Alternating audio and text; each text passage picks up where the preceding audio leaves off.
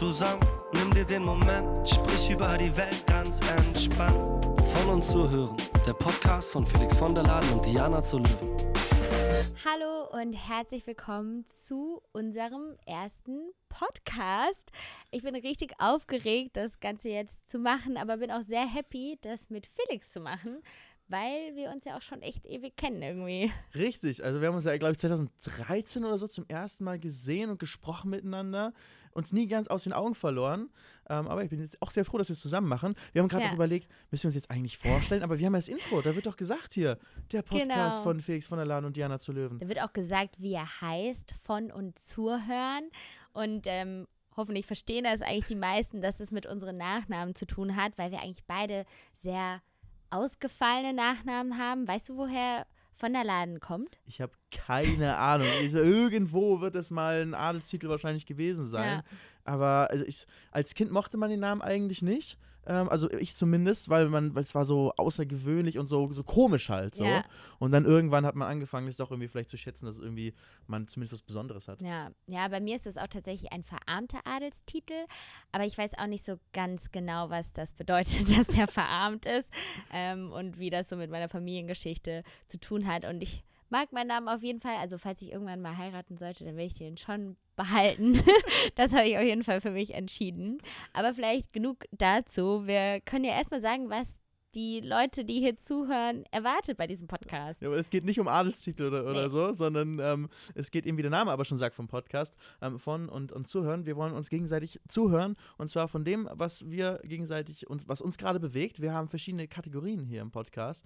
Ähm, und zwar zum einen haben wir die Kategorie von der Seele reden, also ein bisschen von von der abgekupfert hier, ähm, die, die Kategorienamen. Und da könnt ihr, ähm, ihr Zuschauer, könnt uns da sagen, oder Zuhörer, bin noch immer ein bisschen verwirrt. Gucke ich jetzt in die Kamera hier rein oder gucke ich dich an, wenn wir reden? Wir, sind, wir machen zum ersten Mal so einen Videopodcast Ja. hier gerade so richtig.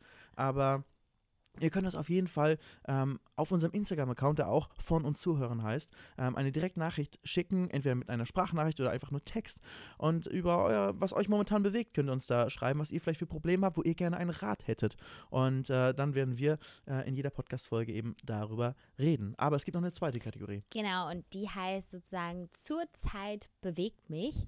Und da nehmen wir dann immer Dinge, die uns persönlich, also uns beide wirklich bewegen. Das kann aber auch was ja sehr Privates, Intimes sein, aber es könnte irgendwie auch was Gesellschaftliches oder Politisches sein. Und das bringen wir dann einfach so ein bisschen rein. Und ich glaube, dann haben wir eigentlich so eine gute Balance aus persönlichen Themen, die vielleicht auch die Generation Y und sie, wie man sie nennt, beschäftigt, aber auch irgendwie uns und wo man vielleicht auch noch ein bisschen einen Mehrwert stiften kann. Richtig, weil es sind sowohl persönliche Themen als auch eben, es kann auch irgendwie Sachen sein, die gerade in der Welt passieren. Ja. ähm, über die wir eben auch reden möchten. Aber so, wir sind ja in der allerersten Folge. Wir Ja. müssen uns ja selbst auch noch mal ein bisschen überhaupt eingrooven. Ich hoffe, Ja. der Ton stimmt auch überhaupt und so weiter. Hast du überhaupt schon mal einen Podcast aufgenommen mit Mikro vor dir und so weiter alles? Nee, ich habe meinen Podcast tatsächlich immer mit meinem iPhone aufgenommen, also weil das iPhone-Mikro ja auch gar nicht mal so schlecht Das ist. stimmt. Also ich habe auch manchmal das mit einem Mikrofon gemacht, aber so richtig professionell noch nie. Und dann wird man jetzt ja auch noch quasi gefilmt, aber ich finde, man nimmt die Kamera gar nicht so wahr. Ich glaube, das soll ja auch gar nicht so sein, sondern dass man einfach so ganz frei herausspricht. Das macht ja auch irgendwie ein Podcast so aus. Ja, wir haben echt auch versucht, uns so ein gemütliches Setup hier zu machen. Ähm, und das Mikro, das ist einfach hier so direkt vor dir. Ich glaube, solange das irgendwie hier die Spitze so ein bisschen Richtung Mund zeigt, Ja, ist, ist genau. alles gut. Du kannst dir hin und her schieben, wie du es brauchst.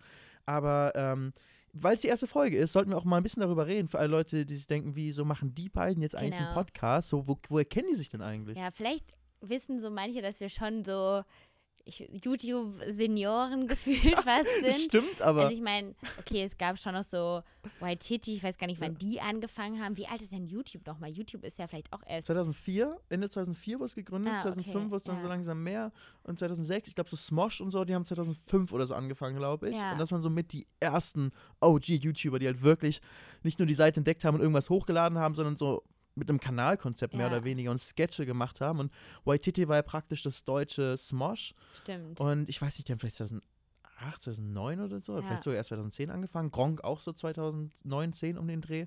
Das sind so die richtigen deutschen Senioren und die Außenseiter. Die waren auf jeden Fall, glaube ich, mit die ersten in. Deutschland. Ähm, noch vor Waititi. Und wir haben ja beide dann auch so vom Kinderzimmer heraus im Teenageralter eigentlich angefangen, YouTube und ich, ich finde auch immer so generell eigentlich das Internet als Plattform zu nutzen, um irgendwie sich mit anderen auszutauschen. Und dann haben wir uns ja eigentlich irgendwann so bei Mediakraft kennengelernt, weil Mediakraft war damals, sagen wir, also so 2013, 2012, so ein bisschen, ja, in Köln, aber auch generell in Deutschland so ja. Das erste YouTube-Netzwerk Genau. praktisch, so die ersten die irgendwie sowas gemacht haben. Also, wie du gesagt hast, wir haben aus dem Kinderzimmer angefangen. Ich 2011, du 2012 Ja, oder auch 11? 2012, so ein bisschen später, glaube ich. Und ähm, ja, eben aus dem Kinderzimmer raus, ohne wirklich eine Ahnung von dieser Welt zu Ja. haben. Es war einfach, einfach nur ein Hobby, was wir irgendwie hatten, dass wir da so ein bisschen Videos machen, das ins Internet stellen und das Leute angucken. Und es war so cool, dass Leute Kommentare geschrieben Ja. haben, drauf geantwortet haben. Und was ich auch immer cool fand, mich, sich mit anderen Leuten zu connecten, die was ähnliches gemacht haben. Also ich habe damals ja Gaming-Content gemacht, ähm, Minecraft-Videos einfach Ja. nur. Und habe dann andere Leute kennengelernt, die dasselbe gemacht haben und äh, die, mit denen ich heute noch befreundet bin. Äh, Michael Zander zum Beispiel. Und das war für mich so wahnsinnig cool aus dem Kinderzimmer raus und dann ist aber alles gewachsen, immer größer geworden. Auf einmal hatte man tausende Zuschauer Ja. und äh, oder irgendwann zehntausende Zuschauer. Und da hat sich eben ein bisschen, äh, kamen dann Firmen auf einen zu wie Mediakraft, die gesagt haben, hier, wir wollen äh, ein bisschen äh, da, wir können euch da helfen, das irgendwie ein bisschen äh, professioneller zu machen, wir können es vermarkten und die wollten halt in erster Linie natürlich Geld verdienen. Ähm, aber so ist man, ähm, für uns, für mich war Mediakraft einfach so ein bisschen so, so ein bisschen wow damals, so wow, es gibt Ja. das, was ich hier mache, das ist so, da gibt es sogar eine Firma, die sich darum kümmert irgendwie, wie so ein Musiklabel Und praktisch. das war immer wie so eine, als ob sie so die, ja, ich weiß nicht, so die Initiatoren von so einer Revolution Ja. waren. Das, haben, das hieß auch so, die haben das so, die haben ähm, ihr Werbespruch, was war das, die Online, die, die Fernseh, Online-Fernsehrevolution, irgendwie sowas. Kann, also auf jeden Fall haben sie immer total viel darüber geredet, wie das halt alles sich so shiften wird. Und es stimmt ja eigentlich auch, wenn man sich das jetzt anguckt, wie viele Leute noch lineares Fernsehen gucken und wie viele Leute eigentlich Online-Streaming-Dienste nutzen oder auf YouTube sind. Und auch generell, dass die Leute gar nicht mehr so viel an Laptops sind. Also ich glaube, fast so 85 Prozent meiner Inhalte werden auf einem Smartphone geschaut. Und das Wie viel Prozent? 85? Also ich glaube Ja, schon krass, so. ja, ja, krass. 85 Prozent, weil ich weiß noch, als diese Statistik kam auf Ja. YouTube, das war komplett anders. Das, äh, also es war, es war über 50 Prozent war am Computer einfach. Und das ist einfach, wer guckt heutzutage noch am Computer irgendwie äh, so Videos regelmäßig? Die wenigsten. Und ich glaube, für mich oder wahrscheinlich auch für dich war es ja wirklich auch ein tolles, ja, eine tolle Möglichkeit, Freunde zu finden. Also meine erste YouTube-Freundin, glaube ich, war Domino Kati. Ähm, ich glaube, die habe ich auch mit ja, 15, 16 kennengelernt. Und dann über Mediakraft, auch die Lochis zum Beispiel.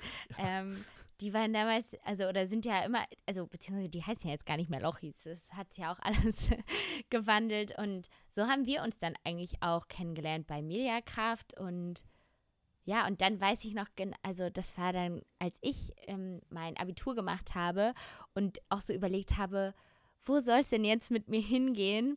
Und ich wusste, ich will irgendwie nach Köln und ich wusste eigentlich auch, ich will irgendwas mit Medien machen. Und ich weiß auch, dass du dann irgendwas mit Medien gemacht hast nach dem Abitur.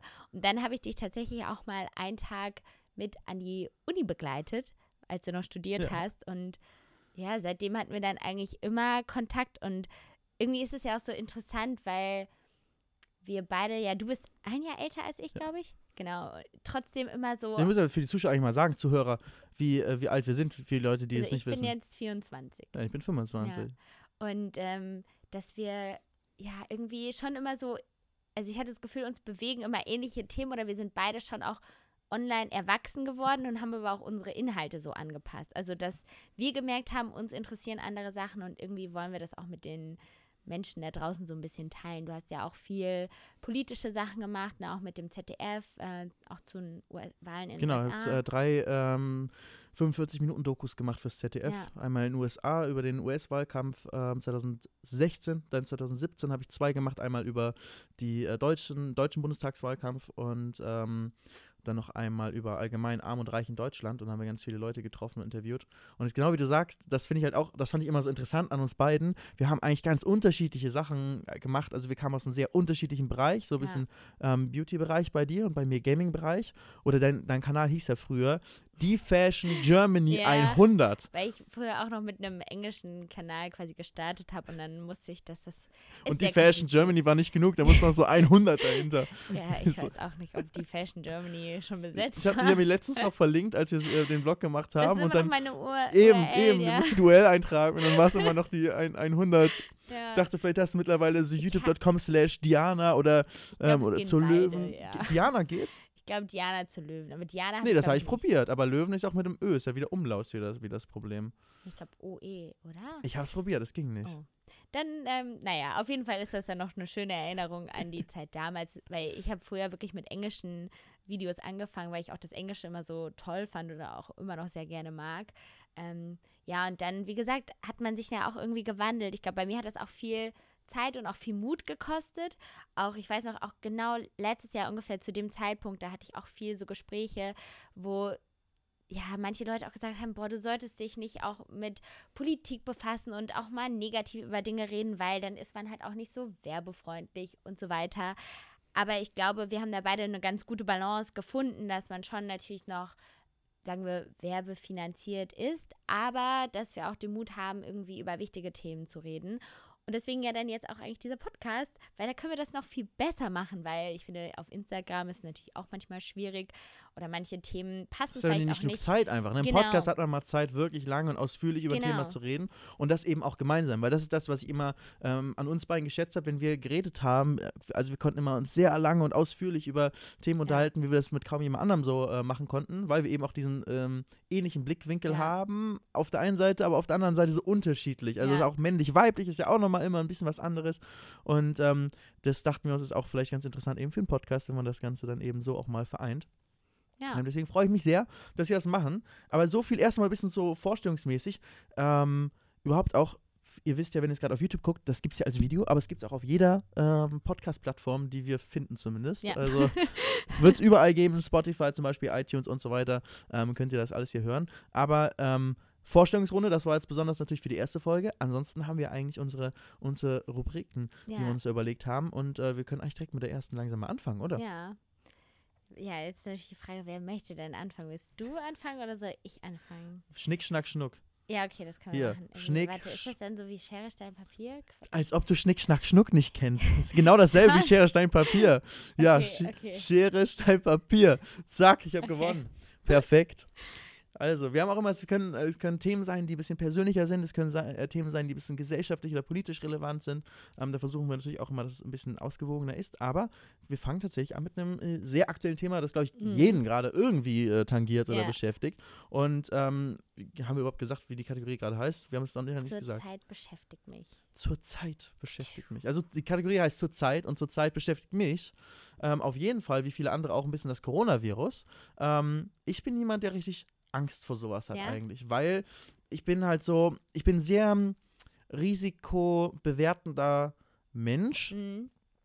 also risikoanalysierender Mensch. So, zum Beispiel fahre ich kein Motorrad oder würde mir auch im Urlaub eigentlich keinen Roller leihen wollen irgendwo, zum Beispiel in Thailand dann Roller leihen und dann über die Straßen brettern, weil mir das Risiko da zu hoch ist, ohne dass Mhm. ich irgendeinen Mist baue, dass jemand anderes irgendeinen Mist baut, zack, fliegst auf die Straße und selbst mit Helm kannst du kannst du einfach vorbei sein. Ja. Andererseits mache ich Motorsport, ähm, wo andere Leute sagen, ist doch voll gefährlich. Aber ich weiß, so gefährlich ist es tatsächlich eigentlich gar nicht. ähm, ich bin super sicher im Auto drin, Hm. Helm auf ähm, und bin komplett angesch äh, angeschnallt. Ähm, das sind die modernen, also ich würde mich auch nicht in irgendein altes äh, Auto setzen und eine Rallye, eine Rallye fahren oder sowas. Aber so auf der Rundstrecke mit modernen Autos, so das mache ich zum Beispiel.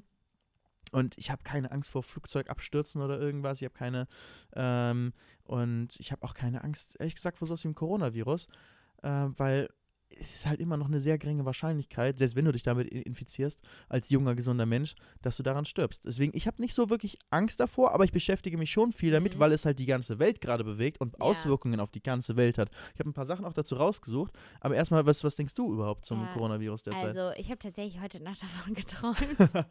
Aber auch nur, weil ich das auch nicht immer so an mich ranlasse, obwohl jetzt ja auch gerade so ein, so ein Zeitpunkt ist, wo es alles immer mehr voranschreitet und man ja das nicht mehr halt nur in China oder in einzelnen Ländern so ein bisschen ist, sondern es gibt einfach immer mehr Fälle auch europaweit.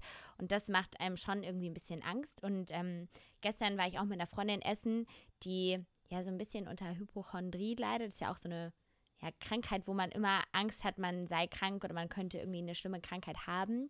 Ähm, und sie hat dann auch so viel darüber geredet und war dann total wütend auf die Politik in Deutschland auf der einen Seite wegen der, sagen wir, Panikmache, aber auf der anderen Hat Seite. sie irgendeinen Beleg dafür? Also irgendwie gesagt, das findet sie ist Panikmache? Also, ja, wenn man sich zum Beispiel jetzt von Jens Spahn, ähm, der ja Gesundheitsminister ist, einige Aussagen, äh, genau, einige Aussagen ähm, anhört. Na gut, er sagt halt auf jeden Fall, dass man wahrscheinlich nicht mehr verhindern kann, dass es jetzt Deutschland ähm, erreichen wird in, einer in einem größeren Ausmaß und dass wirklich jedes Bundesland ja jetzt auch schauen muss, ich glaube, man nennt es wie so ein Pandemieplan oder Mhm. so, wie man dann damit umgeht. Und ähm, das hat mir dann auch echt so ein bisschen Gedanken ähm, gemacht. Auf der anderen Seite weiß ich, dass ich zum Beispiel oder du wahrscheinlich auch, wir sind jung und fit und wenn wir das jetzt ähm, ja, haben sollten oder daran erkranken sollten, dann werden wir da schon gute Chancen haben, das zu überleben.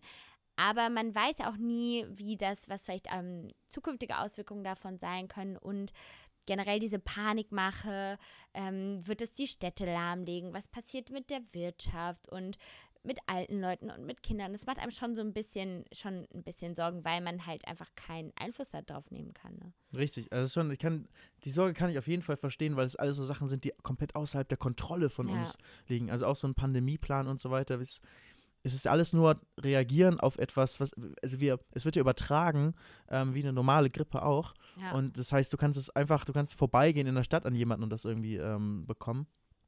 Ähm, und es kann eben natürlich eine, eine tödliche Wendung irgendwie nehmen. Im Endeffekt kannst du auch an einer normalen Grippe sterben. Ne? Das vergessen halt auch viele Ja. immer. So, an jeder Grippe kannst du sterben. Und an jeder Grippe sterben jedes Jahr Tausende oder vielleicht sogar Zehntausende Menschen. Da habe ich gerade nicht die Zahlen irgendwie ja. dabei. Aber selbst in Deutschland halt wirklich sterben jedes Jahr viele, viele Menschen daran. Und zwar, und zwar alte und schwache Menschen in erster Linie. Ja, also ich habe zum Beispiel gestern noch so Prozentzahlen gesehen, da hat so eine Instagrammerin, die Ärztin ist, irgendwie ein bisschen was zu erzählt. Und ähm, wenn man jetzt diesen SARS-Virus, den es ja auch vor ein paar Jahren gab, der aber ein viel geringeres Ausmaß hatte, da waren es, glaube ich, 10 Prozent ähm, Leute, die diesen Virus hatten, die auch daran gestorben sind. Und beim Coronavirus war das jetzt, ähm, ich glaube, das war 0,25 Prozent. Ja, also ich, genau, ich 0,25, ja. Ja, Was, was müsste ich, dann nochmal äh, die Quellen genau checken, aber so, so ist die Relation. Was ich ungefähr. noch gesehen hatte, jetzt zum Zeitpunkt der Aufnahme vom Podcast, ist ungefähr weltweit es ungefähr äh, an die 100.000 infizierte Menschen Boah. gibt. Ähm, und der Großteil davon, so 80.000, ist in China. Also Mhm. schon der absolut überwiegende Teil ist dort.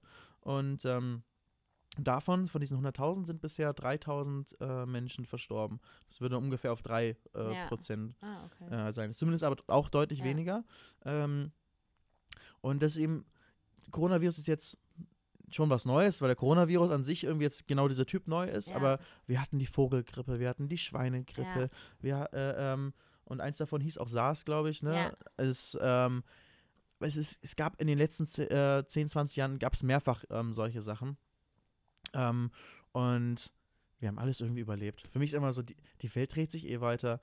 Ja, es werden wahrscheinlich Menschen dran sterben. Es gibt aber auch viele andere Sach schlimme Sachen, an denen Ja. äh, ähm, ähm, immer wieder viele Menschen sterben, immer wieder Naturkatastrophen, ähm, wo ein Tsunami ein armes Land überrollt und, und, äh, und da zehntausende Menschen ähm, auf, auf einmal, vielleicht auf einen Schlag an einem Tag sterben. Es sind schlimme Sachen, aber es ist nichts, was mich jetzt in meinem täglichen Leben irgendwie jetzt so Mhm. richtig Angst gibt ja macht. auch diesen Begriff Weltschmerz. Ich finde, das passt irgendwie auch generell gerade auf dieses Jahr für mich auch ganz gut, wenn man äh, guckt, wie das Jahr gestartet ist, ähm, auch mit der ganzen Situation in Australien. Dann hat man jetzt noch den äh, Konflikt äh, bezüglich Iran, USA. Und dann hat man jetzt noch Coronavirus und äh, Syrien tritt komplett in den Hintergrund. So ist ja nicht so, dass da auf einmal Ja. Friede, Freude, Eierkuchen ist. So, da wird, es wird immer noch.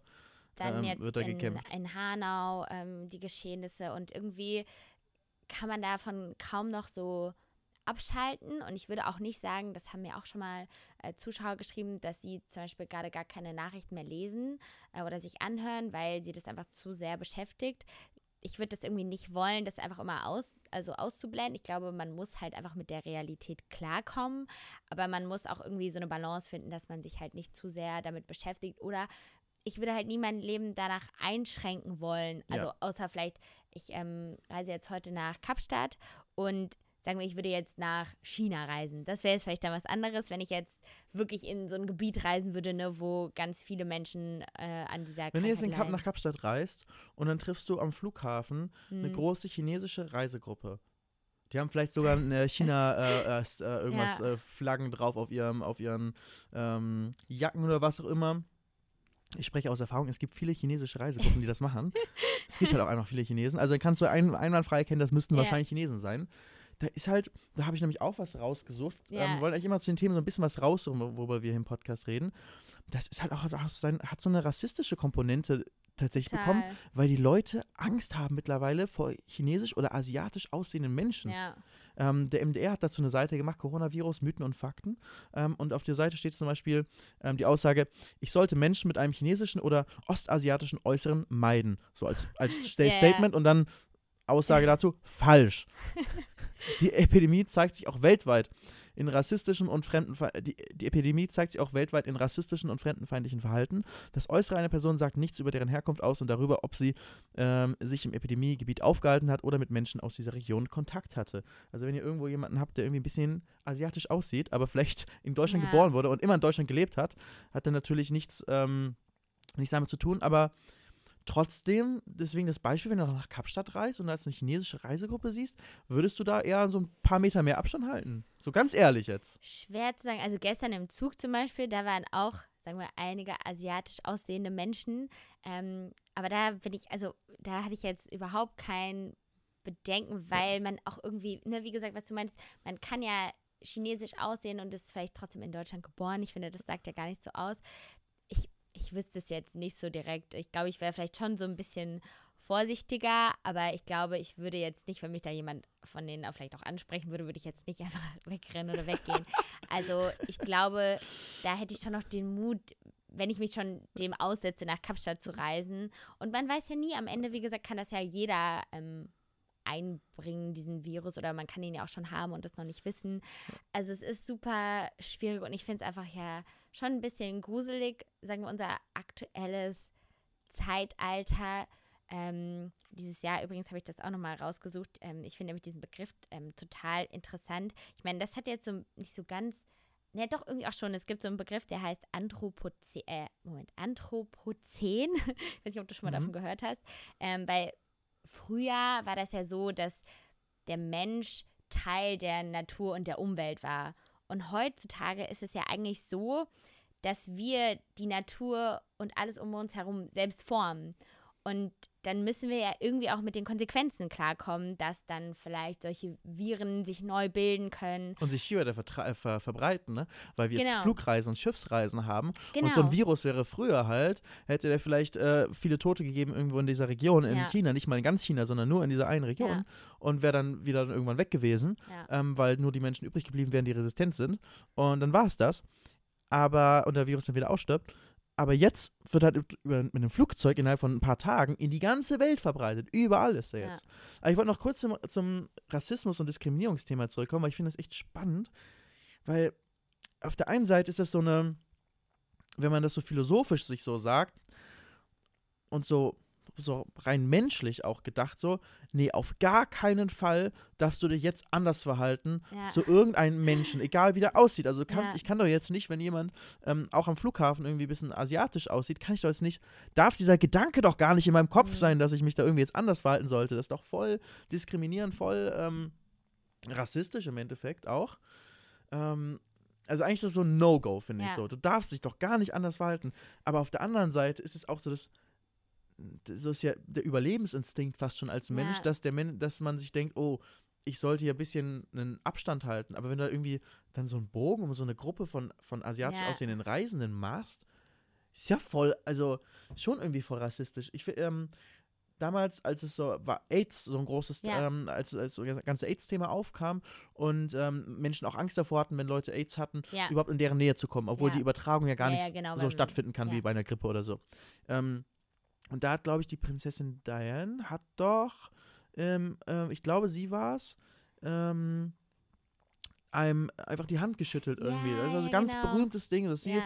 in einem, ähm, in einem Krankenhaus oder Hospital, ich weiß nicht, was es war, ähm, wo auf jeden Fall AIDS-Kranke waren. Ähm, und sie hat es besucht und sie hat äh, denen die Hand geschüttelt. Mhm. Und ein Foto davon ging halt um die Welt. Und da hat sie so das Symbol einfach dafür gezeigt, hey, so wir schließen, wir diskriminieren ja keinen, wir Ja. schließen nicht aus, es ist auch gar nicht gefährlich und wir können einfach die, ähm, so wir können normal miteinander interagieren. Ist natürlich was anderes, weil da gibt es wirklich keinen Übertragungsweg Ja. durchs Händeschütteln. Bei der Grippe halt schon. Aber es zeigt halt wirklich so diese, auch diese Offenheit. Ich finde das auch immer super schwierig. Ähm, ja, wenn man jetzt trotzdem auch nochmal, sagen wir, dieses Thema ähm, in Hanau mit Rassismus irgendwie Mhm. auch aufgreift, ne? Und ähm, ich zum Beispiel halt noch nie Opfer eigentlich von Rassismus wurde oder auch selbst, also ganz klar sagen kann, dass ich nicht rassistisch bin, dass ich so total weltoffen bin, aber auch, weil ich, glaube ich, viel aktiv, das hört sich so komisch an, dagegen getan habe. Also ich komme halt aus so einem ganz kleinen Dorf und ich würde sagen, da wählen schon auch mehr Leute bestimmt, ähm, oder wenn ich mir das angucke, die AfD als vielleicht in Köln. Ähm, und ich weiß aber, dass ich immer versucht habe, neue Kulturen zu entdecken oder auch manchmal so Vorurteile, die einem so ein Opa in so einem beiläufigen Satz mal mitgegeben hat, ne? So wie, dass man selbst entweder über Ausländer oder über Hartz-IV-Empfänger irgendwas Negatives ähm, sagt, habe ich immer versucht, da so gegen zu arbeiten. Und ich habe einmal auch immer in so einem Klamottenladen gearbeitet vom Deutschen Roten Kreuz. Und da sind halt wirklich ja, super viele verschiedene Menschen halt hingegangen. Das war so ein bisschen aus meinem eigentlichen Kreis raus. Und das hat mir total geholfen, dann auch mal, das hört sich echt eigentlich ein bisschen doof an, aber mit Hartz-IV-Empfängern zu reden, mit Leuten, die vielleicht erst vor einem Jahr in, ähm, nach Deutschland gekommen sind und die mir dann ihre Geschichte erzählt haben. Und dann hatte ich auch viel mehr Verständnis dafür, warum die vielleicht auch aktuell trotzdem Schwierigkeiten haben, hier Fuß zu fassen und wie halt die andere Seite aussieht. Aber da muss man sich halt auch mal mit auseinandersetzen und dann auch we- ähm, mal ne, mit Betroffenen auch reden. Zum Beispiel das würde mich auch mal interessieren. Ähm, wie ist das denn jetzt, wenn wirklich jemand Coronavirus hat? Also ich glaube, ich habe da jetzt noch nicht so viel gesehen. Ich bin mir nicht sicher. Ich glaube, ich habe sogar eine Influencerin ähm, da eine Story geguckt. Sie hat es nicht so ganz offensichtlich gesagt, aber ich glaube, sie hatte sogar Coronavirus und hat so ein bisschen berichtet, wenn man dann so in Quarantäne und sowas ist, wie man damit umgeht. Und man muss auch nicht immer direkt quasi ins Krankenhaus oder so. Das ist auch wieder alles so total übertrieben, weil man kann diesen Virus schon einfach, wenn man mit seinem Hausarzt spricht und so weiter, das so ja, überstehen. Die Forschung ist ja noch so weit am Anfang, dass sie sich noch gar nicht sicher sind, ob sie schon den ultimativen Test haben, um zu sagen, okay, jemand hat Coronavirus oder nicht, weil du kannst es auch haben und gar keine Symptome haben. Also der Ach, Virus ist irgendwo in dir drin, aber du bist 100% gesund, also fühlst dich ganz normal und Ja. hast keinen Husten, kein nichts. Also die. Symptome sind ja eigentlich so ein bisschen wie bei einer normalen Grippe, ähm, äh, grob gesagt. Aber du kannst es auch haben, ohne dass du es weißt. Und es kann auch sein, dass so eine, die Zeit, in der sozusagen, also du wirst angesteckt und dann kann es aber auch vielleicht Monate dauern, bis sich das ausbreitet. Und das heißt, vielleicht haben es auch viel, viel mehr Leute Man und die wissen es dann- aber alle noch nicht. Ja. Und wir alle wissen es noch nicht. Ja, Und es, gibt keinen Test, um das so zu machen. Es ist echt krass. Es gibt, ich war gerade auf Teneriffa ähm, für einen Dreh. Und einen Tag, nachdem ich abgereist bin, äh, was auch ein Riesendrama war, weil da war Sandsturm. Der schlimmste Sandsturm in 40 Jahren, habe ich heute gelesen. Und ich war da und unser Flug ist ausgefallen. Und die schlimmste Kommunikation von einer, äh, von einer Fluggesellschaft, ich, ich hasse immer dieses äh, on Social Media äh, Shame Mhm. irgendwie auf irgendwelche Firmen bringen, weil man Ja. irgendwie jetzt äh, irgendeine Servicepanne hatte. Deswegen möchte ich den Namen von der Fluggesellschaft jetzt nicht nennen. Aber mein Gott, was für eine scheiß Kommunikation. Wir waren sechs Stunden an diesem Flughafen und ja, das Wetter war schuld, dass wir nicht fliegen konnten, aber wir kriegen keine Informationen darüber. Die ganze Zeit verschiebt sich nur um weitere 10 Minuten, 10 Minuten, 10 Minuten, 10 Minuten, 10 Minuten. Du weißt, dieser Flieger wird heute nicht mehr abheben, aber du kannst halt nicht gehen, weil wenn er doch fliegt, dann kriegst du ja dein Ticket nicht Ja. erstattet. Äh, Und waren wir sechs Stunden da am nächsten Tag. Äh, irgendwann wurde er wirklich gecancelt für den nächsten Tag. Da sind wir dann noch schön Karneval feiern da gegangen. Was zumindest sehr, sehr lustig war. Zweitgrößter Karneval der Welt. krass. Größer als äh, in Köln. Ist nach Rio der größte Karneval. Ah, ja. Ähm, war richtig geil und anders als in Köln. Es ist halt warm da und alle Ja. sind draußen und, und haben ihre coolen äh, Kostüme draußen an und also draußen gefeiert. Es war echt geil. Aber, ähm, und das nur dank dem Sandsturm, weil sonst hätten wir, wir weggeflogen. Aber so Ja. hatten wir noch die Zeit dafür. Und dann sind wir, ähm, am nächsten Tag sind wir wieder sechs Stunden am Flughafen äh, gewesen. Wir sollten um 12.25 Uhr fliegen, dann wurde es verschoben auf 13.45 Uhr, dann auf 14.45 Uhr. Und ähm, wir sind geflogen um 19 Uhr. Ah. Ähm, aber, Und die ganze Zeit haben wir nichts gehört von der Fluggesellschaft. Kleiner kurzer es äh, Exkurs. Immerhin sind wir aber geflogen, denn Ja. am nächsten Tag stand in der Zeitung groß, 1000 Leute im Hotel in Quarantäne gestellt auf Teneriffa, weil es gab einen, krass. einen äh, Coronavirus-Fall in diesem Hotel und da hat die Polizei das ganze Ding abgeriegelt. Wow. 1000 Leute in so einem dicken, ich glaube so ein All-Inclusive-Hotel, Ja. typisch so Teneriffa-mäßig mit Poollandschaft und so weiter. Alle steckten fest, niemand durfte rein, niemand durfte raus und ähm, bist wahrscheinlich irgendwie auf Medical-Personal ähm, äh, Personal und so weiter. Aber so, dann steckst du da einfach, einfach fest. Also das Coronavirus hat halt schon diese weltweiten ähm, Auswirkungen. Wir könnten echt, also wir, wir werden gerade ein bisschen lang. Eigentlich wollten wir nur ein bisschen, ähm, wollten wir es gar nicht so weit in die Tiefe gehen, aber es gibt halt so viele Sachen. Ja. Neuseeland zum Beispiel hat auch ein Einreiseverbot für Reisende vom chinesischen Festland verhängt. krass. Also da darfst du gar nicht mehr nach Neuseeland rein. Die sagen einfach, nee, ihr kommt nicht rein. Frankreich auch, wenn du in Italien in bestimmten Gegenden warst, wenn du noch zurück nach Frankreich kommst, dann musst du erstmal 14 Tage auch äh, irgendwie in Hausquarantäne irgendwie wirst du gesteckt. Ähm, der wirtschaftliche Folgen sind krass, ne? Der Börsenkurse Total. brechen ein. Ja. Apple gibt Gewinnwarnungen raus, weil ähm, Ja. die halt keine iPhones mehr verkauft bekommen, weil die ganzen Chinesen nicht Ja. mehr, nicht die ganzen Chinesen, aber in manchen Gebieten halt, die Leute Oder dürfen nicht mehr raus. Viele Firmen können nicht mehr in China produzieren, was dann zum Beispiel für die Türkei jetzt gerade ganz gut ist, weil die dann da produzieren.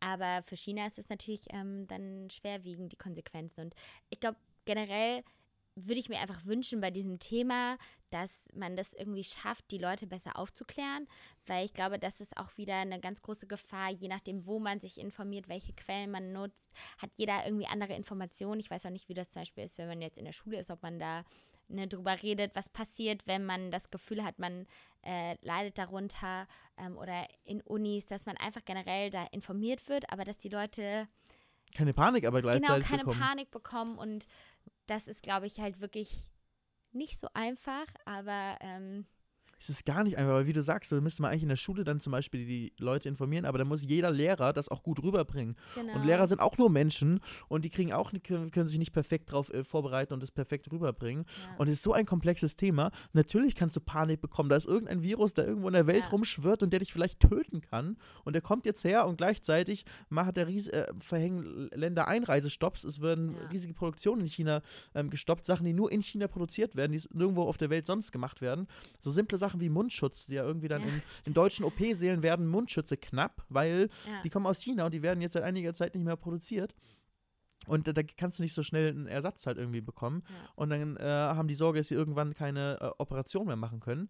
Ähm, muss man immer aufpassen, wie man es formuliert, dass jetzt keine Panikmache ist oder so weiter. Ja. Ich schätze mal, ein paar Mundschütze werden die noch auf Lager haben, aber nicht unendlich.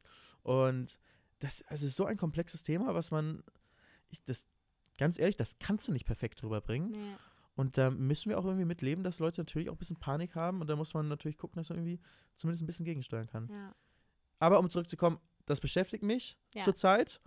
Aber ich habe keine Panik, ich habe keine Angst. ja. Ich werde sogar Urlaub in Thailand machen, ist schon geplant, schon gebucht. Also ähm, in, in nächsten, in, in, paar, in zwei Monaten oder sowas. Ja. Und ich stelle mich der Gefahr. Genau. Ah, So. das war ein langes wir- zur Zeit. Ja, aber es ist auch ja ein sehr relevantes gerade. Ähm, ich würde sagen, wir können dann ja mal zu den, ähm, ja, zu dem von der Seele reden kommen. Und da haben wir uns eigentlich auch schon eine Nachricht so ein bisschen ausgeguckt. Ich kann ja mal schauen. Ähm, wir haben sogar mit Sprachnachricht, also ähm, ihr habt auch immer die Möglichkeit, uns noch eine Sprachnachricht ähm, zu schicken, wenn euch da sozusagen was bewegt. Jetzt muss ich erstmal gucken. Genau, auf unserem Instagram-Account von uns zuhören. Ähm, da könnt ihr uns entweder eine Direktnachricht schreiben oder eine Sprachnachricht schicken. Wenn ihr eine Sprachnachricht schickt, schreibt am besten einen Satz noch dazu oder zwei, drei Sätze, worum es ungefähr geht. Und äh, wenn wir euer Thema reinnehmen, dann fragen wir vielleicht auch noch nach ein paar weitergehenden Informationen. Ihr könnt auch sagen, wenn ihr es anonym machen wollt oder ob ihr euren Namen hören lassen wollt. Ähm, und am besten, äh, also schreibt uns nicht irgendwelche Themenvorschläge, Mhm. sondern Sachen, die, ähm, sondern persönliche Themen von Genau. euch. Ähm, deswegen heißt es ja auch von der Seele reden. Und du hast den ersten heute. Genau, und zwar von Hannah. Es geht auf jeden Fall um das Thema Liebeskummer und das Thema auch alleine sein. Und wir können ja einfach jetzt mal anhören, was sie so bewegt. Ich hoffe, das funktioniert jetzt, wenn ich das so. Ja, halt so ein Spiele. bisschen so in einem Abstand ungefähr so so, vom Mikro. so? Ja. ja, das passt. Es ist einfach super schwer, weil man unerwartet und ohne nachvollziehbare Gründe verlassen wird und sich auf die Person so ein bisschen eingestellt hat und eingestellt hat, dass wenn man jetzt umzieht, man seinen Partner an der Seite hat und die Partnerin in meinem Fall auch einfach hilft und dabei ist und diese Erfahrung mit einem macht. Und dann steht man auf einmal alleine da und fragt sich, hey, wie soll ich das jetzt machen? Natürlich hat man den Support von Familie und Freunden und das ist auch super wichtig und das schätze ich auch sehr. Aber wenn man weiß, dass man jedes zweite Wochenende nach Hause fährt und der Partner jedes zweite Wochenende ja, in die neue Stadt kommt, ist es einfach nochmal ein anderer Punkt und einfach dieser Umzug und man kennt niemanden in der neuen Stadt und dann fängt man ein Studium an und so ein komplett neuer Lebensabschnitt beginnt und einfach diese Angst, ja, vom Alleine sein, vom Alleine aufwachen und sich denken, ja, was fange ich jetzt mit mir an? Ich kann super schlecht alleine sein. Ja. Ja. Wie heißt sie? Hanna. Die Hanna. Aber mich, da möchte man Hanna direkt in den Arm nehmen eigentlich. Ja. Kannst du dich so ein bisschen mit ihr identifizieren? Also wir sind ja beide auch zum Beispiel fürs Studium und auch ja dann für YouTube umgezogen. Hattest du da Angst, alleine zu sein? Gar nicht. Ich bin ein Mensch, der aber auch ist echt super gerne alleine ist. Also ich würde mich eigentlich auch immer als introvertierten Menschen ja. ähm, beschreiben. Aber ich habe auch äh, äh, häufiger mit, mit einer guten Freundin von mir darüber gesprochen, die gesagt hat, Felix, du bist auf gar keinen Fall introvertiert. Das kann gar nicht sein. Du bist so offen, du redest mit jedem Menschen immer einfach und hast da gar keine Probleme mit und das kann nicht introvertiert sein. Mhm. Ich würde sagen, ich bin aber ein introvertierter, introvertierter Mensch, der das gelernt hat einfach nur, sagen, wie man ich, umgeht mit, ich mein, Menschen. Kenne ich ja jetzt auch schon ein bisschen und ich hätte jetzt schon gesagt, früher warst du schon schüchterner und warst, glaube ich, auch nicht so vielleicht daran immer interessiert, neue Leute kennenzulernen. Und jetzt wirkst du schon viel offener und auch nicht so unsicher. Ja, aber für mich ist ein Unterschied das unsicher und schüchtern. Mhm. So die, ähm, und ich finde, du kannst introvertiert und schüchtern und, un, äh, und ähm, unsicher sein oder auch sehr sicher und introvertiert. Stimmt. Und du kannst extrovertiert sein und trotzdem unsicher. Ja. Und dann äh, merkt man es auch, wenn jemand es vielleicht so ein bisschen überspielt, praktisch ja. so, das Unsichere aber ich würde mich auf jeden Fall als, als introvertiert ähm, beschreiben und ich, ich denke auch, das hat sich nicht geändert. Und für mich manifestiert sich so, das so ein bisschen darin, dass ich, ähm, ich brauche Zeit alleine, um zu regenerieren. Ja. Und ich glaube, extrovertierte Menschen brauchen auch Zeit mit anderen Menschen eigentlich fast schon, um zu, ähm, zu regenerieren. Ich, das ist so ein bisschen so, finde ich, der menschliche Unterschied. Wenn jemand sehr extrovertiert ist, dann denkt er sich, okay, jetzt habe ich jetzt irgendwie einen freien Abend, äh, ja. Ich muss jetzt was mit jemandem machen. Und ich denke so, boah, ich habe jetzt freien Abend, endlich alleine sein. Ja. So, und das, obwohl ich sehr gut mit Menschen mittlerweile, würde ich sagen, umgehen kann und, und so weiter. Ja. Aber es geht jetzt um, um Hannah. Es geht genau. ja um, ich würde vielleicht sogar mal mit hat. so einem Zitat starten. Ich weiß gar nicht, ob ich das, das habe ich jetzt gestern gelesen. Ich weiß nicht, ob ich so ganz genau zusammenbekomme, aber eigentlich sagt das so ein bisschen aus. Veränderungen bringen auch neue Chancen mit sich. Weil ganz oft denkt man ja immer, wie so ein Umzug und ein neues Studium, man macht sich halt immer, man hat immer so die negativen Dinge so am präsentesten im Kopf und man denkt so, was ist, wenn ich mein Studium nicht schaffe? Was ist, wenn ich keine neuen Freunde finde? Aber man kann das ja auch total umdrehen und sagen, was ist, wenn ich in meinem Studium total aufgehe oder was ist, wenn ich da meine neue Lieblingssportart entdecke oder das und das für mich kennenlerne und finde. Und ich glaube, das ist viel so eine Einstellungssache, also dass man einfach sehr positiv an so eine Geschichte auch rangehen muss. Und ich finde, das hört sich auch immer ein bisschen ja, schwierig an, aber eigentlich ist es ja so, gerade das Internet und Social Media bietet so viele Chancen, neue Leute kennenzulernen. Und ich glaube, dass man darüber, auch über diverse Apps, nicht nur jetzt so Dating-Apps, sondern es gibt ja auch ähm, Apps, so ich glaube Spontax oder so heißt die, um Sportfreunde zu finden.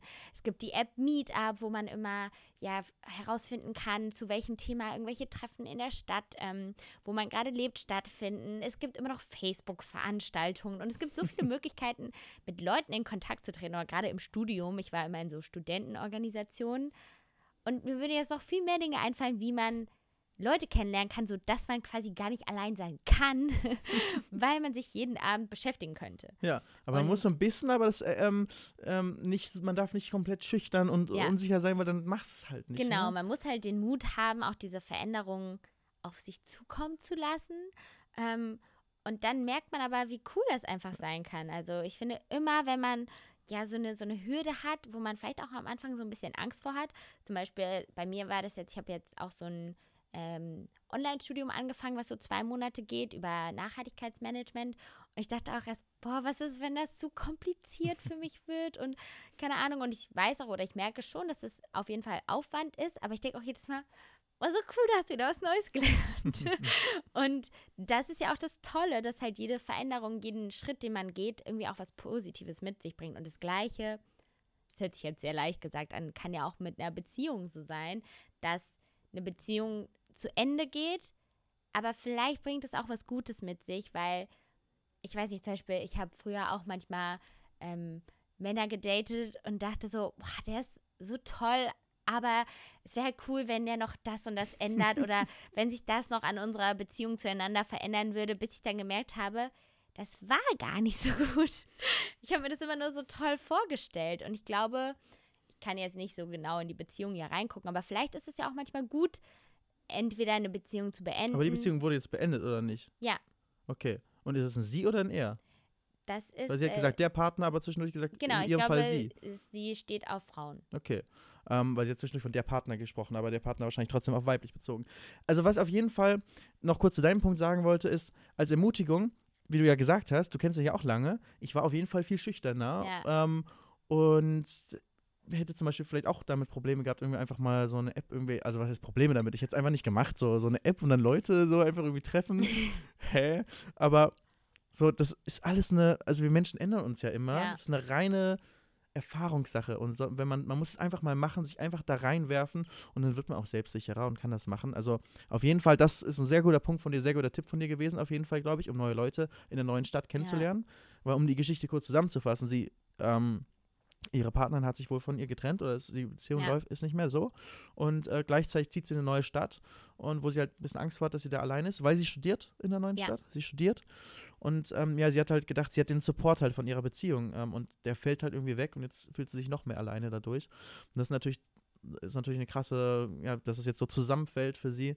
Und da kann ich verstehen, dass sie da eben ihre Sorgen hat. Ich glaube aber, es sind gute Tipps, die du ihr da, ähm, da gegeben hast. Ich glaube, manchmal muss man ja auch einfach so ein bisschen die Zeit ähm, walten lassen, gerade jetzt beim Thema Beziehung oder so.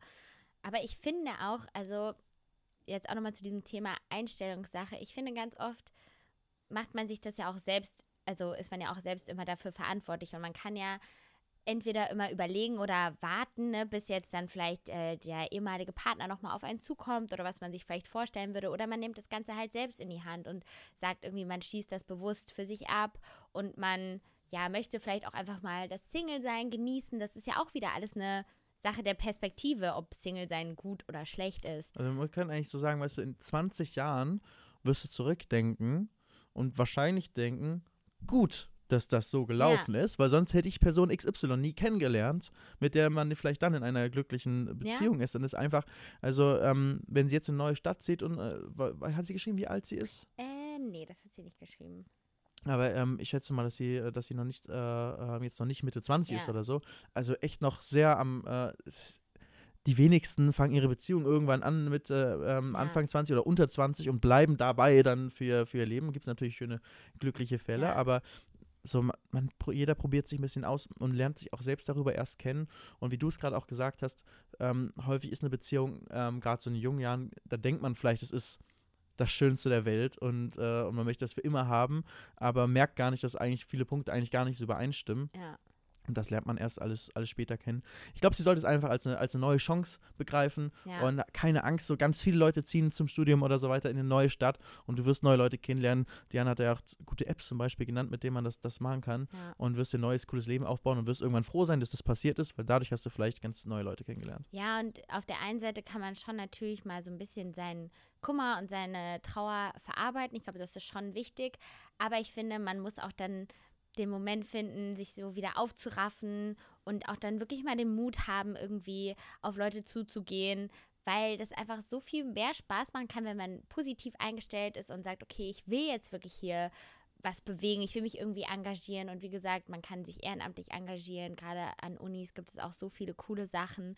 Und dann ist es leichter, als man denkt, wenn man so ein bisschen die einzelnen Tipps und äh, Tricks kennt, wo man äh, hingehen kann. Und da muss man einfach nur mal so ein bisschen gucken. Es gibt so viele Studentenorganisationen und auch politische Sachen, was man machen könnte. Ähm, und ich glaube, dann bietet einem ne, so eine Veränderung, die erstmal negativ erscheint, eigentlich richtig viele Chancen. so, das äh, wären jetzt so ein bisschen die Worte. Ne, ist gut. Ich habe auch, wir haben ja auch, wir haben in jeder Folge zwei Themen bei ähm, von der Seele reden. Und das zweite kommt von einem Felix. Nicht von mir, von einem anderen Felix. Und der hat geschrieben, ähm, ist vielleicht jetzt nicht ganz euer Thema, aber ich studiere Landwirtschaft und wir haben seit Jahrhunderten einen Betrieb. Wir mussten vor, seit Jahrhunderten, ne? also Ja. schon mal krass so. ja. Also in der Familie, nehme ich an, haben sie dann seit Jahrhunderten einen Betrieb. Ähm, also der kennt seine Historie besser als wir mit unseren Nachnamen hier. Du hast mal gesagt, dein Nachname wurde verkauft, oder wie, äh, also das Ja. der oder irgendwas. Irgendwie schon, also das von wurde irgendwie verkauft. Aber ich verstehe das immer noch nicht, warum dann so ein Zur geblieben ist. Also, aber von zur, von zur Löwen gibt's das? Da wär, oder Von vielleicht wird das ersetzt halt das von durch ein Zur. Ich muss da noch mal unser Buch durchgucken. Ich habe irgendwo haben wir so eins. Immerhin habt ihr ein Buch. Immerhin haben wir eins. Davon weiß ich bei uns nichts. Also wenn ich bis von verkauft hätte, wäre ich einfach nur Felix der Laden. Wäre auch ein guter Name gewesen. Felix der Laden. Aber äh, zumindest der Felix hier von der Landwirtschaft, der kennt äh, ähm, seine Historie besser. Er hat noch weiter geschrieben, wir mussten vor Jahren alle Tiere abschaffen, weil es einfach ein riesen Minus in die Kasse gerissen hat, da die Preise einfach für gute Tierhaltung nicht mehr tragbar Mhm. sind. Ähm, also wir hatten auch halt ähm, Viehhaltung und haben damit wieder aufgehört. Naja, es wird immer mehr auf uns rumgehackt und alles wird kritisiert, was wir tun. Wir sind angeblich für das Bienensterben verantwortlich, aber wir brauchen die Bienen, um weiter Landwirtschaft zu betreiben. Und die Städte verbauen alles und die Steinvorgärten bieten den Bienen keinen Lebensraum.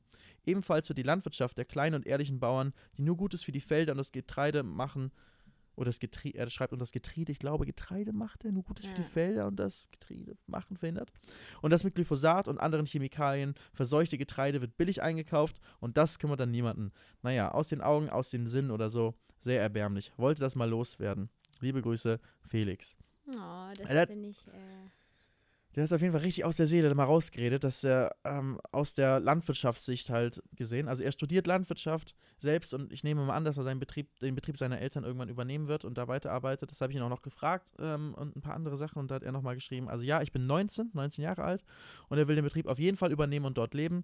Wir produzieren hauptsächlich konventionell, also nicht Bio, das habe ich ihn auch gefragt, da wir Flächen von den Zementwerken haben und die Bio nicht Ah. erlauben. Also da gibt es halt große Auflagen Ja. wenn da in der Nähe ein Zementwerk ist, ähm, dann geht das auch nicht. Allerdings haben wir von den 200 Hektar ca. 50 Hektar Naturschutz und um jedes Feld einen Blühstreifen, damit die Tiere daran leben können. Außerdem nutzen wir kaum Spritzmittel und nur Naturdünger und ökologisch verträgliche Mittel. Also es wäre kein Problem, den Hof auf Öko umzustellen, es fehlt nur der Antrag dafür und wahrscheinlich mit den Zementwerken. Und der Papierkram ist enorm, wenn der Betrieb Mhm. Öko oder Bio ist. Und wir haben das mal durchgerechnet und es würde sich nicht lohnen für uns, das Siegel zu bekommen. oh. Also, also ihn, ich, ich, ich komme ja auch ähnlich wie du Ja. ein bisschen, Land, äh, ein bisschen ländlich aufgewachsen zum Teil. Ja. Ähm, also ich habe zum Teil äh, auf dem Dorf gewohnt und dementsprechend war ich auch auf der Schule mit äh, Bauern ähm, und, und Landwirten. Manchmal, ich, ich weiß ja nicht, Bauer oder Landwirt, irgendwie eins von beiden darf man nicht sagen eigentlich. Oder nur manchmal. Wahrscheinlich Bauer, oder? Ist das eher so Ich dachte- abfällig? Es gab auch mal so Bauer, ist so du baust an Mhm. und Landwirt, du bist der Landwirt für die für Tiere Das hört sich auch vielleicht, so ein bisschen BWLiger halt dann noch an, ne? so, weil man Ja. ja schon irgendwie auch wirtschaften muss. Aber Ja, du musst auf jeden Fall wirtschaften. Es ist halt ein richtiger Betrieb, Ja, ne? Es ist wie ein Handwerkerbetrieb oder ein, ein produzierender Betrieb. Bist du halt einfach, äh, als Landwirt hast du eben auch deinen Betrieb, hast Mitarbeiter, hast große Investitionen, sowas wie Traktoren und so weiter.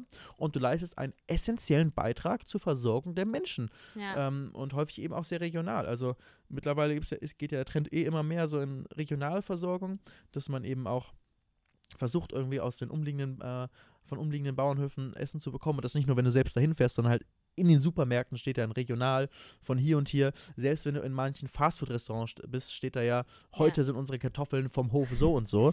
Ähm, also das gibt es ja auch alles. Ähm, da legen wir mittlerweile ja viel Wert drauf, was ja auch Sinn macht, dass wir irgendwie regional erzeugtes Essen kaufen und das nicht irgendwie aus dem Ausland ähm, irgendwie über die halbe, um die halbe Welt schiffen, wenn wir irgendwas essen wollen. Ähm, aber er sagt halt gleichzeitig, wird halt viel auf den, auf den rumgeschimpft. Zumindest hat er den, den Eindruck. Hast du Ja. den Eindruck, dass viel auf Landwirten ähm, rumge... Also ich glaube, wird. ich habe das Gefühl, gerade so dieses Thema auch immer noch halt Fleisch und auch diese Produktion davon, äh, weil er das ja auch erzählt hatte, dass sie ähm, Tiere hatten. Ähm, da ich finde das auch immer total schwer zu beurteilen, wie ich das finden soll. Ich weiß auch, ich glaube auch jetzt viele, die zuhören, jeder hat da so einen ganz anderen Zugang zu. Ähm, ich komme ja selbst auch aus einer Jägersfamilie sogar. Ähm, da kann ich ja auch nichts dafür, dass ich da quasi sagen wir reingeboren wurde, dass mein Opa und äh, mein Vater irgendwie auf die Jagd ähm, gegangen sind oder auch immer noch gehen. Und ich habe damit aber viel mehr gelernt. Ja, also ich weiß halt, wie, wie das aussieht, wenn irgendwie ein Tier aufgebrochen wird und weiß aber auch, was da alles verwertet werden kann.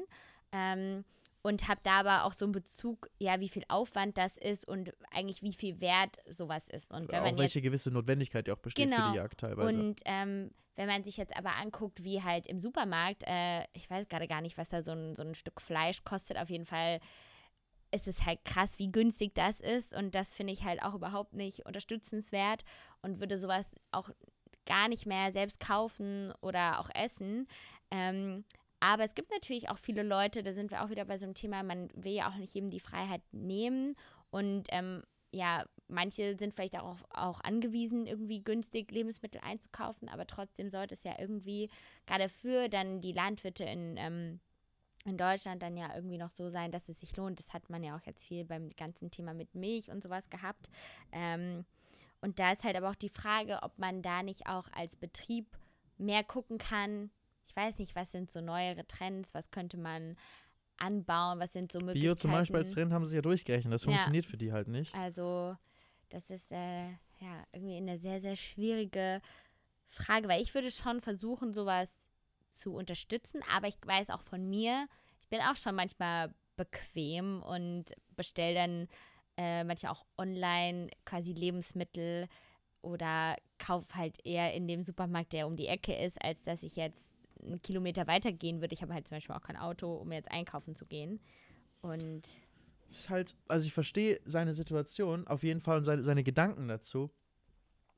Und das ist, weil es für ihn ist einfach dann so, eben weil das auch ein Familienbetrieb ist, den es eben seit Jahrhunderten gibt und dass er das Gefühl hat, es geht eigentlich nur abwärts und die Leute schätzen es nicht wert. Ich glaube, das ist das Hauptproblem. Das ist ja, Ja. auch was, was er sagt, dass ihn das so nervt und dass er fürs Bienen oder sein Betrieb oder seine oder Landwirte im Allgemeinen fürs ähm, fürs ähm, für Bienensterben verantwortlich gemacht werden wegen Monokulturen und so weiter. Ne? Also mit ähm, wenn du halt eben nur, nur eine Sache anbaust und so weiter, ist es eben auch dann teilweise natürlich nicht gut für Bienen und so Ja. weiter. Aber er sagt selbst ja auch, die brauchen ja die Bienen auch. Ich meine, ich bin absolut kein Landwirtschaftsexperte, aber ich glaube, es ist so eine große Gefühlssache. Es gibt auch die wegen Milchpreisen dann diese großen Demos, weißt du, wo Ja. die äh, dann alle mit Traktoren dann mal nach Berlin fahren von Reichstag und da irgendwie alles äh, vom Bundestag ähm, im Reichstagsgebäude und alles blockieren oder vors Kanzleramt sind sie, glaube ich, gefahren. Und da gibt es ja auch immer, ähm, gibt es ja auch viel, ah, es ist, wir brauchen natürlich die Landwirtschaft, ja, aber auf der anderen Seite ist es auch wieder so, ähm, kennt sich ein bisschen aus mit äh, EU und Thema Subventionen und so Mhm. weiter für die Landwirtschaft. ja, Eigentlich sind wir halt viel zu teuer in Deutschland Ja. in der Landwirtschaft und deswegen würde, ähm, lohnt es sich eigentlich gar nicht in Deutschland Landwirtschaft in den meisten Bereichen zu machen und es geht nur, weil, ähm, weil von uns allen Steuerzahlern ganz viel Geld den Landwirten gegeben Ja. wird. Also der Landwirt verkauft seine Sachen und bekommt für viele Produkte zusätzlich einfach einen Bonus praktisch vom, Ja. vom Steuerzahler beziehungsweise aus EU-Geldern, was ja im Endeffekt Steuergelder von uns sind, ja. dazu. Und eigentlich bin ich jemand, der sagt, Subventionen sind eigentlich gar ke- keine so gute Sache. ja. Aber in dem Fall eigentlich halt schon, weil für so Nahrungsmittelversorgung ist es schon wichtig, dass wir eigene Nahrungsmittel, eigene Ja. Lebensmittel in Deutschland produzieren. dass man auch das Regionale halt noch supportet. Ähm, aber auf der anderen Seite ist es ja auch viel, wie gesagt, so ein bisschen die Nachfrage, die das Ganze ja auch irgendwie steuert und ob die Leute jetzt auch, ich könnte mir schon vorstellen, dass manche Leute auch vielleicht wie so eine Art Premium-Fleisch ähm, nachfragen würden, ähm, als jetzt halt so dann in Massentierhaltung. Und Tun sie auch, ne? Also Bio zum Beispiel wird ja immer mehr Genau. gekauft. Also das ist, ist ja auf jeden Fall ähm, ein Oder Trend. halt Ersatzprodukte. Ich weiß jetzt gar nicht, ob man manche Sachen, also was gerade ja total im Trend sind, sind ja Sachen aus so Erbsenprotein. Ähm, ich weiß nicht, ob man sowas in Deutschland herstellen kann. Und ich glaube, jeder muss sich halt anpassen. Und ich glaube, die heutige Zeit ist halt wirklich so, wo sich Jobs und das Ganze einfach so viel schneller verändert, als es halt vor noch 100 Jahren der Fall war, ähm, dass sich einfach ja alles viel schneller äh, entwickelt sozusagen und damit muss man dann halt auch schneller irgendwie sich verändern und auch seine Geschäftsmodelle irgendwie ändern, weil die Sachen, die halt vor zehn Jahren funktioniert haben, leider heute dann nicht mehr funktionieren. Aber es ist natürlich, ja, Ist auch dieser, ist, auf. Bauern wird immer rumgehackt. Das ist auf jeden Fall so ein, Ja. so ein Punkt. Auch politisch halt. Es gibt so viele Auflagen. Also ich habe so ein bisschen was aus der Familie halt äh, mitbekommen, äh, wo sich Leute mit landwirtschaftlicher Politik beschäftigen. Ähm, und das ist, es gibt halt einfach so viele Auflagen, weißt du, du musst dann so eben, zum Beispiel, was er auch gesagt hat, es muss diesen Grünstreifen oder einen Blühstreifen geben, also um den Feld her, ums Ja, Feld herum muss halt was sein, wo dann Tiere leben können. Ähm, und die müssen die Bauern von ihrem eigenen ähm, Land sozusagen was abgeben. Die dürfen das nicht nutzen, Ja. was sie vielleicht früher nutzen durften. Und jetzt dürfen die es nicht mehr, weil die Politik das gesagt hat.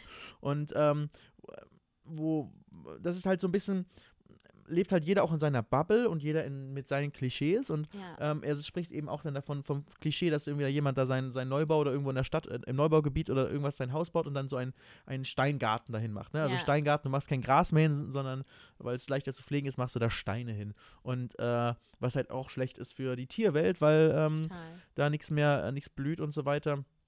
Ähm, also und die kleinen und mit Tierwelt eben zum Beispiel Bienen oder alles Mögliche, was krabbelt und so weiter.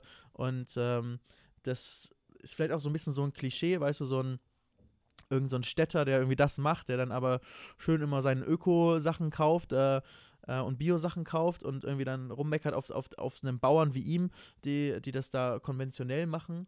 Ähm, und nicht Bio sind und äh, irgendwie übers Bienensterben schimpft, aber gleichzeitig selbst dafür verantwortlich ist mit seinem Steingarten. Und, äh, und dann bekommt der Bauer noch seine ganzen Auflagen von der Politik. Das musst du machen, das musst du machen, das musst du machen. Die können selbst gar nicht, kaum noch wirtschaftlich irgendwie arbeiten, müssen eigentlich den Betrieb irgendwann aufgeben. Ähm, wie gesagt, ich hatte auch Bauern in der, bei, bei mir in der Schule, die, ähm, Ja. die auch schon halt sehr, äh, also auch ein, äh, äh, ein Freund von mir aus der Schulzeit, der ähm, auch äh, mit dem ich mich sehr gerne immer äh, viel unterhalten habe, der eben auch ein Sohn aus einer Bauerns, Bauernfamilie war und da auch äh, sehr, ähm, sehr informiert war, sehr eloquent da immer auch drüber reden Ja. konnte, über die ganzen Belange. Und deswegen bin ich auch ein bisschen, sag ich mal, vorgeprägt. Ja, es ist eine schwierige Sache und ich verstehe das auf jeden Fall. 200 Hektar, sagt er, haben die, über 50 Hektar sind Naturschutz davon. Also sie können dann auch irgendwie gar nicht alles nutzen. Und das ist jetzt kein Riesenbetrieb, aber auch kein kleiner. Das ist eine ganz, ganz, ganz eigene Sache. Ich könnte mir auf jeden Fall auch gar nicht vorstellen, als Bauer zu arbeiten. Ich finde das voll krass. Du musst voll früh aufstehen, jeden Tag. Ja. Vor allem, wenn du Tiere hast. Die haben jetzt ja keine Tiere mehr, das ist vielleicht ein bisschen was anderes. Aber bei den Bauern aus meiner Schule zum Beispiel, mit Tieren, die müssen halt einfach gefüttert werden. jeden Tag. So, da gibt's nichts. Da Ja. musst du jeden Tag super früh raus ähm, und das alles machen. Das ist ein harter Job. Bin froh, dass wir Bauern auch in Deutschland noch haben. Ja. Ähm, und äh, da müssen wir auf jeden Fall schauen, dass das irgendwie so erhalten bleibt. Und wenn es Mindestmilchpreise geben sollte und Mindestgetreidepreise, Ja. vielleicht auch wenn das so äh, eigentlich ähm, ähm, keine, keine äh, schwierige wirtschaftliche Instrumente Ja. sind. Aber ich finde, für Lebensmittel finde ich es eigentlich richtig, wenn man zum Beispiel Mindestpreise hätte. Ja, das stimmt zumindest halt für manche, dass man da einfach dann faire Herstellungsbedingungen irgendwie hat. Ja. Aber ja, ich glaube, das liegt auch einfach viel an der Politik auf der einen Seite so die Bürokratie so ein bisschen abzubauen, dass man halt auch leichter innovativ sein kann und neue Dinge austesten kann und auf der anderen Seite, dass dann halt ja, wie gesagt, so die Dinge fair bleiben und nicht irgendwelche großen Konzerne ähm, die Preise so dumpen können, dadurch, dass sie das einfach, sagen wir, durch, ich weiß nicht, ob das jetzt schon irgendwie auch durch Skaleneffekte, je mehr du halt ja dann produzierst, dann werden ja die Stückpreise irgendwie günstiger. Und das ist natürlich irgendwie nicht so ein schöner Gedanke, wenn es dabei um Lebewesen oder ähm, andere Dinge Oder geht. Lebensmittel im Allgemeinen geht. Ja. Ne? Wenn du diese riesigen Farmen hast in Ja, äh, USA zum Beispiel, äh, wo ein riesen Mähdrescher da über so ein, so ein Feld rüberfährt. Das, und das vergleichst mit so einem Betrieb aus Deutschland zum Beispiel, ist natürlich Ja, aber es gibt ja auch neue Trends, also sowas wie, ich glaube, ich weiß nicht, ob das genau, sowas wie Urban Gardening oder so. In ähm, Berlin zum Beispiel gibt es auch schon so ein paar Restaurants. Äh, das eine heißt Good Bank.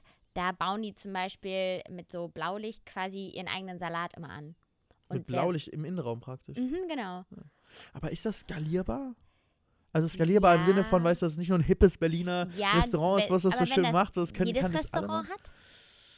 Ja, dann braucht jeder einen ziemlich großen Raum, um so, Salat, so seinen Salat anwachsen zu lassen. Dann hast du nur Ja. den Salat, dann brauchst du noch viele andere Lebensmittel, um dann irgendwie ein vollständiges Gericht zu machen. Ja, aber es kann schon, glaube ich, einiges ersetzen. Also vielleicht kennt sich da ja auch jemand noch ein bisschen besser aus, aber das ist auf jeden Fall so ein Blick in die Zukunft, der vielleicht schon mal gar nicht so schlecht ist. Ja, Urban Gardening. Auf jeden Fall ein großes Thema. Siehst auch immer so in so Future-Bildern von Städten, Ja, wo dann so riesen so genau. Hochhäuser nur mit Garten sozusagen alles Ja.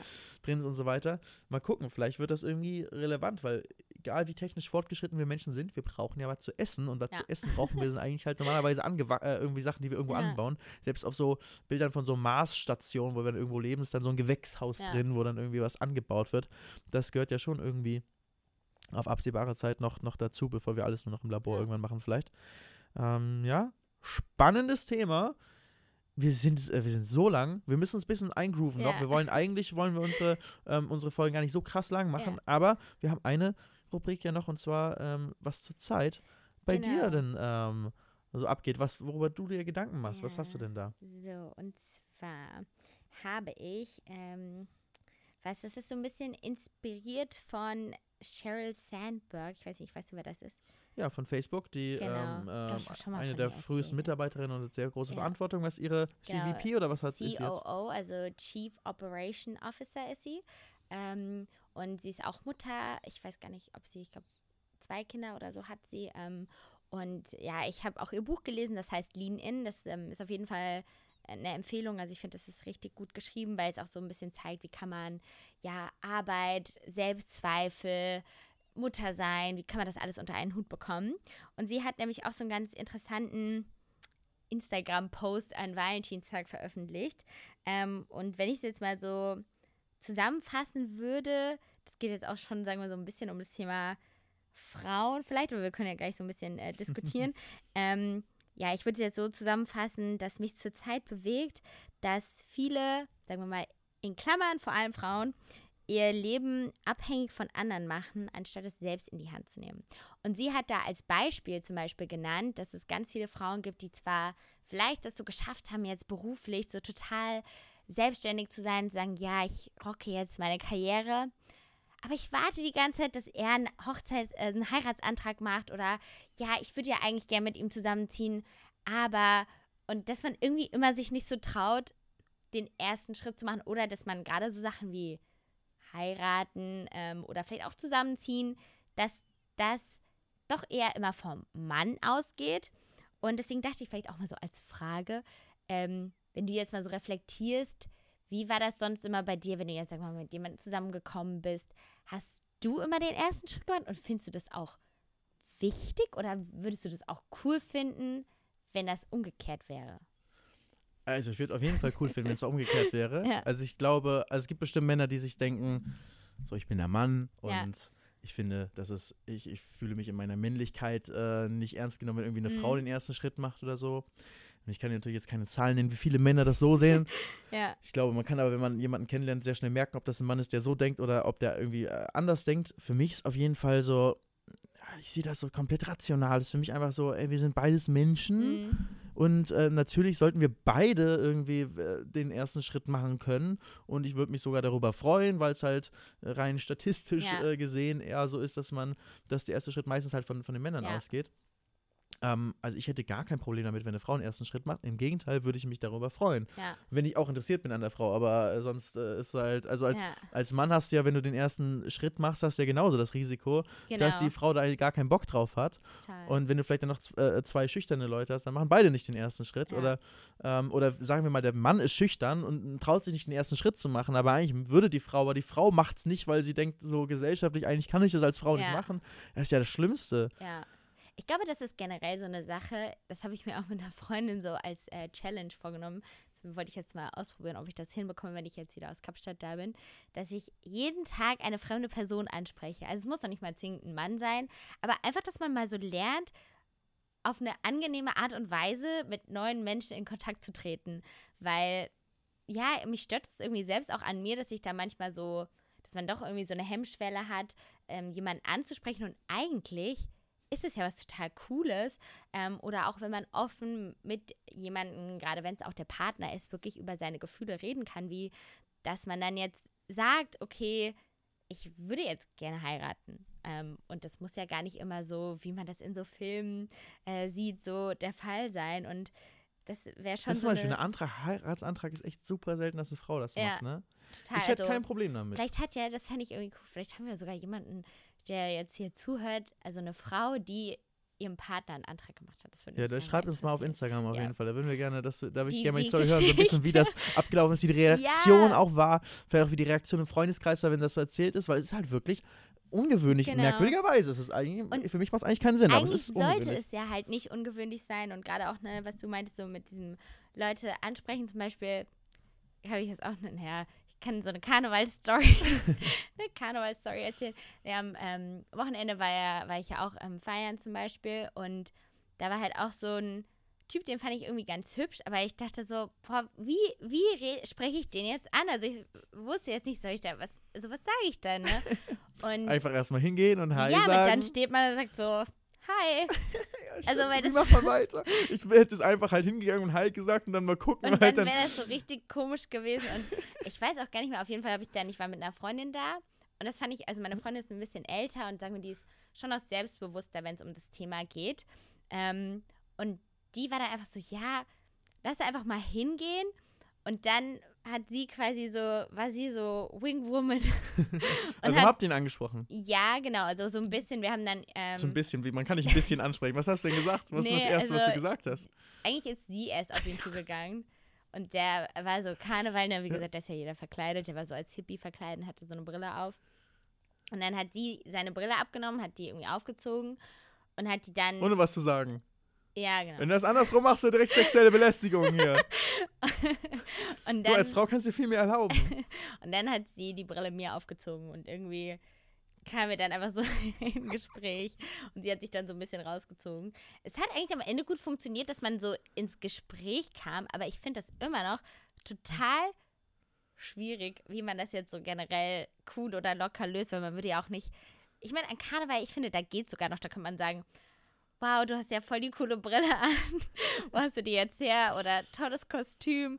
Aber wenn du jetzt so einfach Leute ansprichst, ist es schwer, das auf eine lockere Art zu machen, die nicht zu komisch ist. Aber eigentlich sollten wir uns alle ja diese Freiheit behalten. Ich meine, hast du schon mal Klar. einfach jemanden so auf der Straße angesprochen? Du dachtest, Nee, auf der Straße nicht. jetzt Auf der Straße nicht. oder beim Feiern oder irgendwo. Ja, beim Feiern schon, aber nicht auf der Straße. Ja. Auf der Straße ist, ist halt so, jeder macht eigentlich sein Ding gerade und dann ist es so aus dem Nichts raus. Und ich weiß nicht, wenn du beim Feiern bist, dann weißt du ja zumindest, okay, die Chance ist, sag ich mal, irgendwie auch da oder jeder ist sich darüber Ja. bewusst, dass das irgendwie ein Ort ist, an dem man irgendwie sich auch neu kennenlernt irgendwie. Ähm, auf der Straße ist man ja normalerweise hat jeder so seinen mal irgendeinen Grund, zu dem Ja. man, äh, auf dem man gerade, man ist grad, hat irgendwas zu tun normalerweise und man ist, geht nicht auf die Straße raus, um, um zu gucken, wo Leute sind. Außer es ist Karneval, da geht man auf die Straße raus und Da feiert da halt. Eher leichter, Ähm, aber generell, über was man sprechen soll, es gibt immer irgendwas, zum Beispiel halt der Ort, an dem du bist, oder kannst du über den Ort irgendwie sprechen, warum jemand da ist, du sich irgendwas hier? überlegen. ja, außer jetzt vielleicht das Typische, bist du öfter hier. So, aber weißt du, wenn halt irgendwie in einem, vielleicht eine bestimmte Musikrichtung und so weiter, Ja. vielleicht kriegst du darüber einen Anhaltspunkt oder Kleidung ist halt immer irgendwie, vielleicht irgendwie gut, gerade an Karneval, wenn es was Besonderes ist, dass man irgendwie versucht, einen Anknüpfungspunkt irgendwie zu Ja. finden. Ähm, ist auch, man kann kannst vielleicht jemandem sagen, so, yo, ich denke, ich stelle mich dich irgendwie vor, dass du das und das gerne magst Ja. oder so weiter. Also so ein Hobby, irgendwie den jemanden so gibst und dann hast du schon, vielleicht stimmt's, ist dann cool, so wow, so hast du das gewusst, Ja. so wie hast du denn das äh, draufgekommen oder nee, gar nicht, wie kommst du denn darauf? Dann hast du, kannst, kriegst du da auch schon irgendwie einen Anhaltspunkt.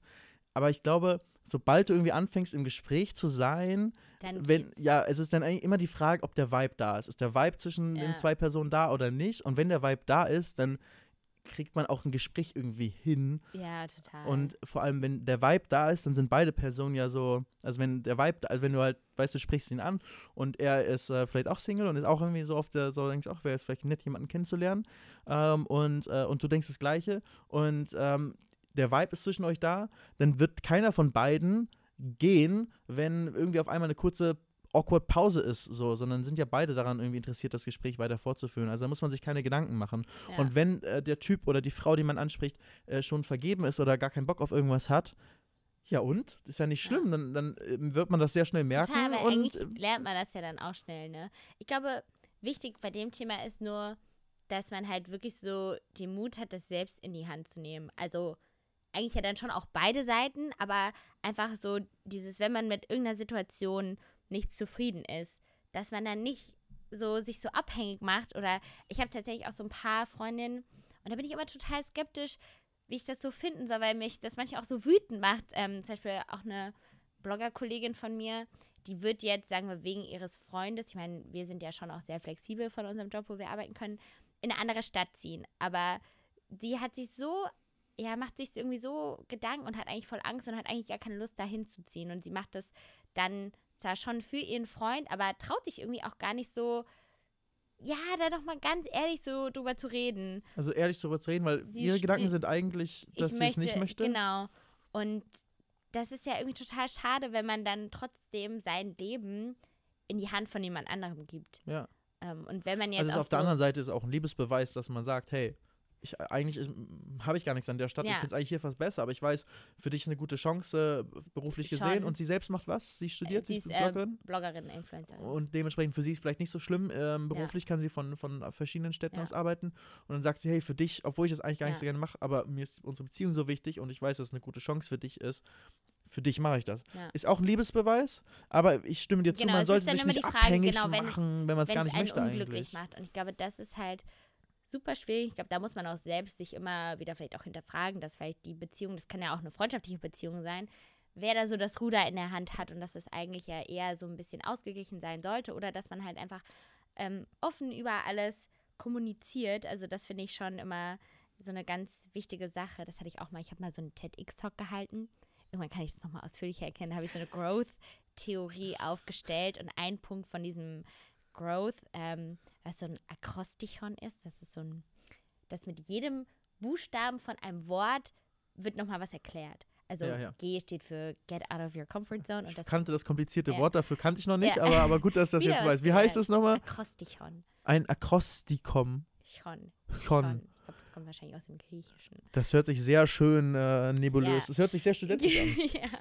Ähm, und auf jeden Fall das O ähm, steht bei mir auch für Open Up, weil ich glaube, es ist so wichtig, ne, dass man nicht so seine Gefühle runterschluckt und egal, ob das jetzt halt sowas ist wie, ich bin jetzt schon bereit, eine Familie zu gründen oder vielleicht selbst nur sowas wie, ähm, ich will den irgendwie ansprechen, weil ich den irgendwie hübsch finde oder smart oder was weiß ich, dass man einfach den Mut hat, das auch mal selbst in die Hand zu nehmen, anstatt das Leben immer von den anderen bestimmen zu lassen. Weil, es, also ich glaube, das macht schon viel aus, ob man aktiv Dinge verändert oder einfach die auf sich zukommen lässt.